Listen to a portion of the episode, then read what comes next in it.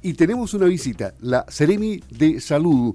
Está con nosotros la secretaria regional ministerial de Salud, Scarlett Moll, a quien saludamos. ¿Cómo está? Buenas tardes. Hola, buenas tardes. Muchas gracias por la invitación. Gusto de saludarla y de tenerla acá. Y después de una crisis del agua que nos tuvo a todos sufriendo durante tantos días. ¿Estaremos preparados para todo ahora? ¿Para terremotos, para erupciones volcánicas, para más problemas con agua? Hemos quedado con una, una experiencia terrible, pero gran experiencia, ¿no? A ver, claramente que enfrentar este tipo de crisis, eh, si bien pudiera siempre todo es mejorable, para nosotros fue una exigencia mucho mayor de lo que estamos eh, siempre eh, enfrentados. Hoy día estamos trabajando, hoy día podemos decir que hemos desarrollado planes efectivos desde el punto de vista de la vigilancia, ¿no es cierto? Vigilancia tanto epidemiológica, vigilancia de las condiciones sanitarias, por ejemplo, de la red de abastecimiento alternativo, eh, vigilancia en el cumplimiento de otras normativas, en fin, para nosotros ha sido un trabajo enorme, del cual yo me siento orgullosa porque estamos hablando de un equipo regional que se dispuso en todo su esplendor para el servicio de la comunidad. No nos olvidemos que esto ha sido un equipo enorme de personas que vino no solo de, Osorno, del equipo de la oficina provincial, equipo, de Yanquihue, equipo de Chiloé, eh, también fiscalizadores de la región metropolitana, del Maule, los ríos, la Araucanía, en fin, esto nos movió a nosotros como institución con un solo objetivo que fue velar por la salud de la, de la población. Y hoy día creemos que después de todo lo que está pasando. Estamos hablando de un hospital que ya está conectado totalmente a la red sanitaria y funcionando con el agua potable de la red. Estamos hablando de, todos los centros de diálisis que ya se encuentran conectados a la red, en este caso sanitaria por suministro. Estamos hablando de una Universidad de los Lagos que si bien como en su rol académico y de investigación hizo sus propios análisis y también llegó a la misma conclusión que nosotros, que es agua potable, que es agua segura, por lo tanto el mismo día lunes la Universidad de los Lagos, su casa central, el campus Chuyaca, el campus de Bellavista, ¿no es cierto?, la casa que tiene acá estudios en Cochrane, todos se conectaron a la red de agua potable, porque la verdad es que ya no solo somos nosotros, también la universidad, de hecho mañana presenta otro, otro resultado de, de un muestreo que hizo, son alrededor de 40 o 50 muestras que son representativas a diferentes puntos de la ciudad y también ahora vamos, creemos, con buenas noticias, en fin. Hoy día hemos, hemos avanzado, se ha restablecido eh, el, sistema y las entidades más grandes de la ciudad ya están conectadas por lo mismo, porque eh, las garantías están, los ensayos están y por supuesto que nuestro norte es seguir trabajando en que la comunidad se sienta tranquila. Y con confianza, digo, porque en realidad las confianzas cuando se quebran cuestan recuperarlas después de esta crisis del agua por la negligencia de una persona y de una empresa.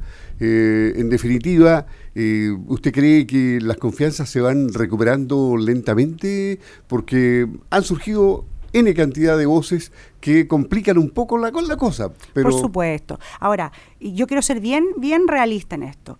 Eh, es esperable que a la comunidad le pase eso. El, el verse enfrentado a una crisis de esta magnitud genera daños, daños a, a nivel de salud eh, física, a salud mental, el estrés asociado a, a, tener falta de agua, a tener que movilizarse de los hogares para poder disponer de, de, este elemento vital, el tener que estar pendiente si mi sector tiene o no tiene la, la ventana de agua, en fin, fue una serie de situaciones por una, por una extensión de días también no menor, estamos hablando de más de 10 días en estas condiciones de inseguridad respecto al suministro de, de un componente como es el agua, que es esperable que pase este tipo de situaciones.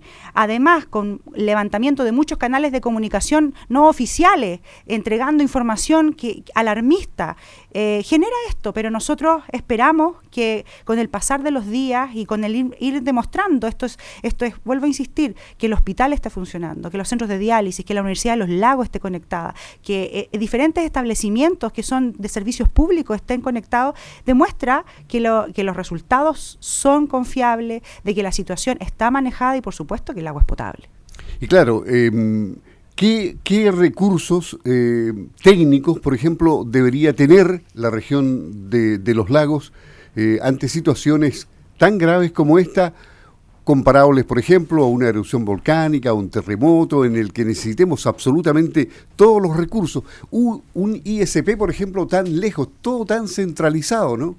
Bueno, eh, si lo vemos desde el punto de vista que su casa central está en Santiago, claro que es centralizado, pero yo no puedo no destacar la labor que fue eh, que estableció el ICP con nosotros. Estamos hablando que en condiciones normales un ICP, por ejemplo, para un, un examen de agua y hidrocarburos demora cinco días en entregar un resultado y en el caso de esta crisis todo el Ministerio de Salud se movilizó, incluido el Instituto de Salud Pública, para que se generaran todas las estrategias donde el Instituto de Salud Pública nos enviaba los resultados en 24 horas. Estamos hablando de toda la logística, eh, en la recolección de la muestra, el envío por, por courier especiales, la recepción en Santiago, el traslado a la, a la instalación del ISP, el hacer en la muestra 24 horas el resultado en línea inmediatamente, oficial. Eso también es un tremendo trabajo que se ha logrado establecer para poder responder a una crisis, el poder tener, si bien estamos descentralizados desde el punto de vista de que somos oficinas regionales, pero el esfuerzo que se puso en esta crisis fue que todos los esfuerzos, o sea, todos los resultados se, se confluyeran en tiempos cortos. Esto estamos hablando de turnos 24/7 que hubo en el, en el ISP y también en nuestras oficinas. Yo tengo un equipo en laboratorio que funcionó espectacular, día, noche, tarde, en fin. Esto fue un equipo, un esfuerzo sobrehumano de un equipo con solo el objetivo de lograr que la, comunidad tenga los resultados, entregar resultados con, la, con el, la confianza y con la seguridad de que lo que estamos publicando, por ejemplo, que estamos en la página web desde hace dos días atrás, eh, que ya el domingo, vuelvo a insistir, se restableció el 100% y el, a partir del lunes ya se empezaron a entregar toda la información por diferentes canales. Ustedes también nos han ayudado mucho con que la comunidad sepa, eh, que entienda de lo que trata, porque a veces son parámetros técnicos que la gente no entiende. Estamos hablando que nosotros no medimos solo el cloro residual, que muchas veces se habló. Nosotros hicimos medición físico-química, microbiológica y también de hidrocarburos que eran confirmadas 100% por el Instituto de Salud Pública. Todo eso generaba para nosotros la tranquilidad de un trabajo bien hecho. Por ejemplo, la, gente común que accede ahí a, la información se puede preguntar cuál es la diferencia entre coliformes eh, totales y coliformes fecales. Por supuesto. Y aquí ya lo explicaron en la mañana. Así es, así es. Y, claro, y, la, y, como ya se explicó, es muy diferente un coliforme fecal a un total. Los totales son de una familia, eh, hablan de una familia en general, que no está relacionada con heces o con, con la caca, que, que, es lo que más nos asustaba, ¿no es cierto? Y, por eso que son parámetros que se miden y que son eh, de seguimiento en salud pública y que por supuesto que también se asocian a la calidad del agua. Y por eso es importante que la comunidad...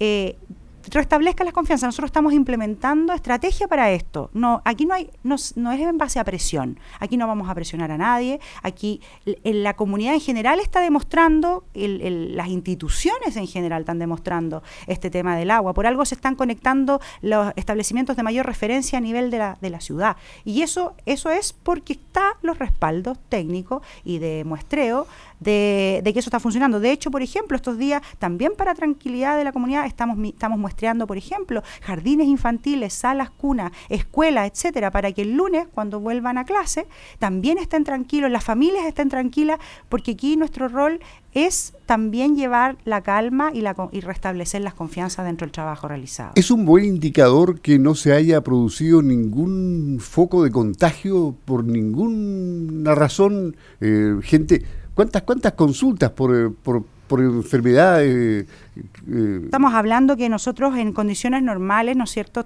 en el día hay más de 300, por ejemplo, atenciones a 500 atenciones en un hospital y que de ellas no más del 7%, 7 o 6% sea de gastrointestinal, es un indicador de que si bien los trastornos gastrointestinales pueden tener muchas causas, desde agentes virales asociados, por ejemplo, a enfermedad respiratoria, en fin, a, mucho, a muchas causas, no hay ninguno que se haya restablecido directamente con el agua no tenemos notificaciones de hepatitis, por ejemplo. Independientemente de eso, por supuesto que nuestra vigilancia a través de la alerta sanitaria se extiende un mes más para estar alerta, porque aquí el, problema que se suscitó con, la, con el agua fue que al no tener agua, las condiciones sanitarias eran deficientes. Y con eso podían levantarse enfermedades. Por lo mismo, hoy día la gente está enfocada en que el agua pudiera enfermarles y la realidad es el que no tener agua era lo que nos enfermaba.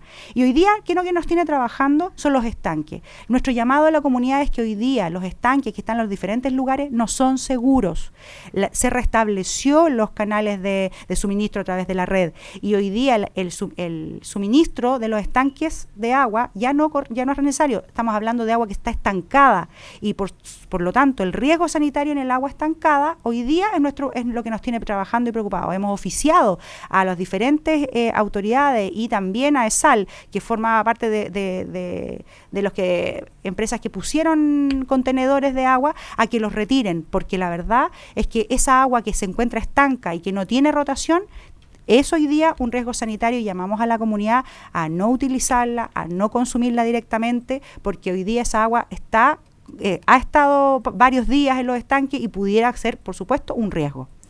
En definitiva, Seremi, hay que beber agua potable de la llave con confianza. Por supuesto, hay que beber agua potable con confianza.